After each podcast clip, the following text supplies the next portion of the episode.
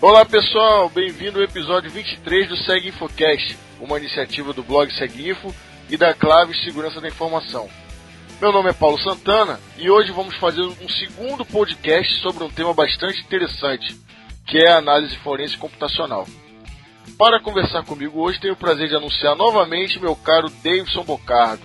Tudo bem, Davidson? Tudo ótimo, Paulo. E aí, contigo? Tudo ótimo também, maravilha. Agradeço por ter aceito mais uma vez o convite e é um prazer ter você novamente aqui no Seg Infocast. O prazer é todo meu aí, Paulo, por estar mais uma vez aí contribuindo aí com, com o Seg Info aí. Perfeito. Para a gente começar, é, as pessoas que ainda não tiveram a oportunidade de conhecer seu trabalho ou escutar os podcasts anteriores que você participou, fala um pouquinho da sua trajetória, do que você faz hoje e da sua atribuição na Academia Claves. Eu possuo formação em Ciência da Computação e doutorado pela Universidade Estadual Paulista. Né? Desde meu doutorado, eu venho me especializando em análise de malware, uh, na qual até parte do meu doutorado eu fiquei dedicado à análise de malware no laboratório da Universidade de Louisiana, lá nos Estados Unidos. E desde o meu doutorado, né, uh, venho me dedicando cinco anos para cá, tanto na em computacional e análise de código, na orientação de alunos uh, de graduação, mestrado, doutorado. E na Claves aí eu tenho ministrado alguns cursos aí nessa pauta de forense computacional, Paulo. Perfeito, maravilha. É, vamos falar então, vamos começar a trabalhar sobre o tema. É, lembrando que já temos um episódio anterior referente a esse tema e hoje nós vamos complementar. Né? É, vamos falar um pouquinho sobre a importância da análise forense computacional é, diante dos atuais crimes cibernéticos. Então, é, Paulo, a importância de análise forense computacional é devido ao fato que, visando a inibir a epidemia aí de crimes cibernéticos que a gente está vendo em tona aí, hoje em dia, uh, que assola a rede mundial de computadores, torna-se cada vez mais necessário aí que profissionais de TI e organizações públicas e privadas uh, dominem essas técnicas tanto de análise forense aplicada no âmbito computacional. A gente tem um conjunto de técnicas que auxiliam aí na coleta e exame de evidências digitais, na reconstrução de dados de ataque e na possível identificação e rastreamento de invasores. Perfeito, maravilha. E qual é o papel da análise forense é, em sistemas de arquivos diante de um ataque?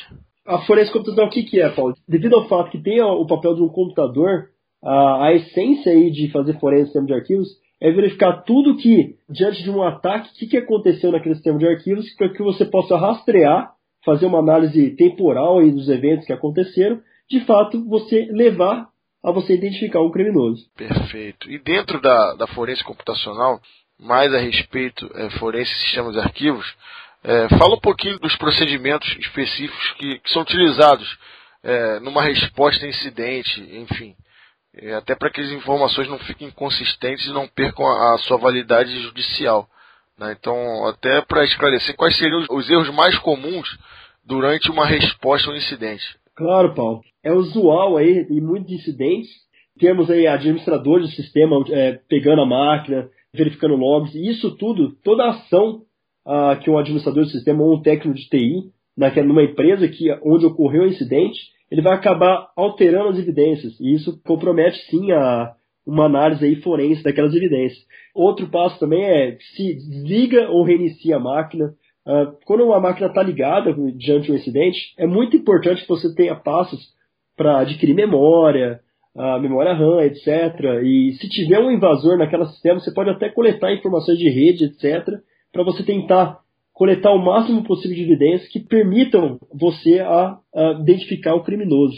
Então a gente tem vários um, exemplos de erros comuns aí, temos não documentar o processo de captura dos dados e das evidências, não documentar a máquina-alvo, desligar ou reiniciar a máquina e utilizar comandos da própria máquina, visto que isso aí é uma, até uma, uma atividade um pouco errônea no fato que se eu utilizo comandos da própria máquina, é claro que o invasor alterou, pode ter alterado aquele, aqueles comandos, uh, de fato que quando eu executar aqueles comandos, eu não vou retornar as informações verdadeiras, Paulo.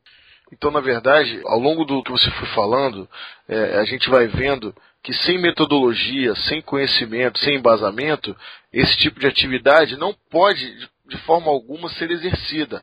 É como outras da TI, que de repente uma pessoa é, é um, um autodidata que buscou alguns materiais e aí trabalha de forma alternativa, enfim. Nesse caso, é, especificamente de análise forense, tem metodologia, tem preparação, tem que ter o, o embasamento e o conhecimento prévio, não é isso? Tem que ter, sim, o conhecimento prévio de, de um perito em forense computacional. Ou você ser indicado, ou você ser o próprio perito aí, público aí, de, de fé pública aí, para estar tá fazendo essa atividade. Então vamos aprofundar ainda em cima dessa questão de um incidente. Com relação à volatilidade das informações em um equipamento, em uma máquina, né? Qual seria o procedimento padrão para aquisição aí de, de imagens, de, de insumos é, durante um, incidente? É uma abordagem bem utilizada aí, Paulo, na, nessa volatilidade, né, para você não, não, perder informação ou invalidar até mesmo as evidências que você coletou, seria desconectar os cabos de rede para evitar que, por, por, exemplo, um atacante durante durante o incidente perceba que você está coletando as evidências e, e de, de, alguma forma altere ou apague os vestígios dele, coletar a RAM, ou seja, uma vez que conectou o cabo, você coleta a RAM para verificar se no sistema não tem, uh, por exemplo, arquivos descriptografados que depois, se você desligar, você não vai ter capacidade de lê-los, uh, se tem algum código malicioso presente ali na memória, então é, é muito importante coletar a RAM. E depois adquirir a imagem mesmo, pegar exatamente a cópia uh, o dump físico aí do, do HD, né? Uh, que você possa depois no laboratório fazer toda a análise aí do incidente. Perfeito. Então, tendo essas imagens adquiridas, quais seriam os próximos passos e a importância de cada um deles? Bom, diante da, das imagens, uh, segue uma metodologia bem padrão aí que se reconstrói a linha temporal dos eventos, ou seja, você consegue, uh, dada uma data do incidente, você acha algo suspeito, ah, e todos os eventos próximos àquela data vai ser exatamente o que, o atacante fez naquele incidente. Então você começa a rastrear através dessa linha temporal. Então tem, temos vários comandos aí ah, bem particulares para estar tá fazendo essa análise temporal. Depois você tem a recuperação, ou seja, se ele apagou algum arquivo, etc. E tal, você tem a recuperação de informações parcialmente destruídas. Aí que vai muito ah, o conhecimento aí em em sistema de arquivos. Tá. E depois, até mesmo o reconhecimento de artefatos maliciosos. Para ver se o atacante não depositou ali naquela máquina um backdoor ou um rootkit, de forma com que as informações que o sistema está te provendo sejam invalidadas, ou seja, sejam inverídicas. Né? Perfeito. E com relação é, à análise forense em redes, né? qual o papel diante de um ataque e quais seriam as etapas a serem cumpridas? Então, a análise de redes, seu Paulo, é bem interessante. Depois do sistema de arquivos, você vê que a análise de redes é toda a comunicação daquela máquina que foi invadida com o mundo externo. Ou seja, para que você tenha um atacante uh, que de fato comunique com a máquina ou utilize aquela máquina uh, para comando e controle, na qual ele pode enviar solicitações de negação de serviço ou coletar dados, etc. Tal, ele precisa da rede, ou seja, ele precisa da internet para ter a comunicação. Então, quando você tem a imagem da máquina infectada, você consegue ver todas essas interações ah, com o mundo externo. Então, isso te permite verificar ou rastrear a origem daquele atacante, ou seja, permite identificar o criminoso. Perfeito, maravilha. E qual o papel da análise de artefatos diante de um ataque, já que você comentou? Então, esse, esse é um, um papel um pouquinho mais aprofundado. Né? A gente tem análise de sistemas de arquivos, análise de rede, análise de artefatos seria ah, o, o atacante deposita um código na qual você desconhece você pode até utilizar é, varredores de antivírus é, automatizados. A gente tem vários aí, inclusive via web, a gente tem que tem vários plugins que você verifica se aquele arquivo está infectado com um código malicioso conhecido ou não.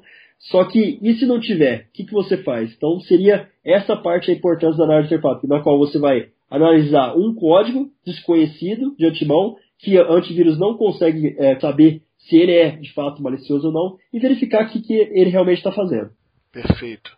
Com relação a, ainda é, a análise de artefatos, mais especificamente malwares, até você comentou de antivírus, qual a importância dessa análise para investigar um crime cibernético?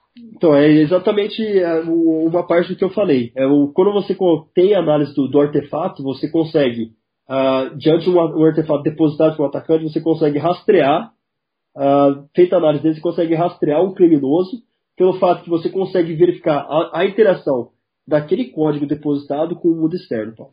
Perfeito.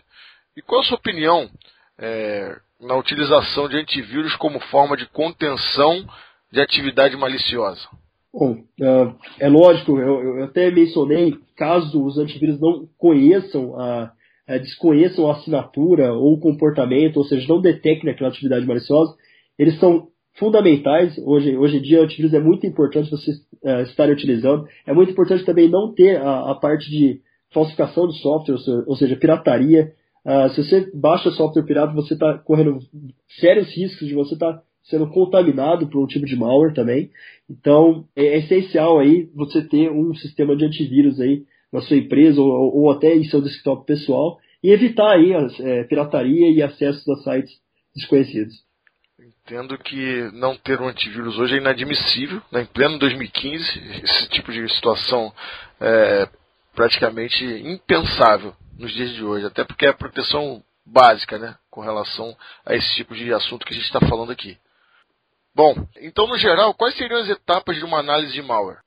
As, as etapas compreendem análise comportamental, ou seja, você vai pegar aquele malware, aquele malware que o atacante depositou no sistema que você coletou a, a imagem, ele está ali, você pega aquele eh, código malicioso, coloca num ambiente uh, virtualizado ou num ambiente dedicado à análise, ou seja, você nunca vai fazer análise de um, de um artefato em uma máquina pessoal ou numa máquina de empresa.